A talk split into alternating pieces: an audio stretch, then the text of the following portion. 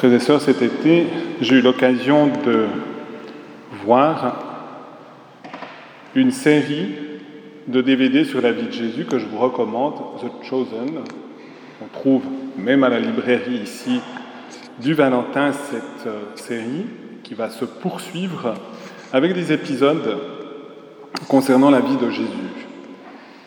Et en lien avec l'évangile d'aujourd'hui, nous voyons tout au début, eh bien, Nicodème, considéré comme un notable, être appelé dans un quartier mal famé de Capharnaüm pour libérer une femme, on le découvrira Marie-Madeleine, de son esprit mauvais.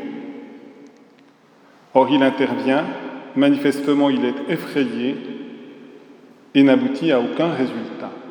Et puis, il dit, seul Dieu peut libérer cette femme.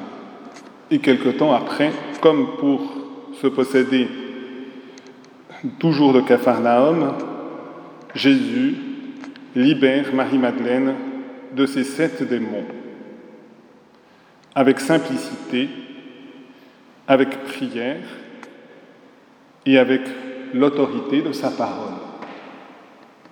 Et manifestement, lorsque Nicodème apprend que cette femme a retrouvé sa paix, il en est intrigué et il commence à rechercher qui l'a libérée. Et c'est ainsi qu'il va découvrir le mystère de Jésus, qu'il aura un entretien personnel avec Jésus dans le secret et que finalement il aura le courage de s'opposer au chef des pharisiens au moment du procès de Jésus et qu'il sera là pour accueillir le corps de Jésus, pour le déposer dans le tombeau.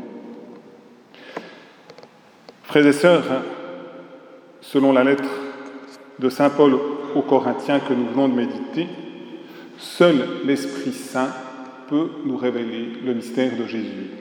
Seul l'Esprit Saint peut nous donner de comprendre la puissance de la parole de Jésus.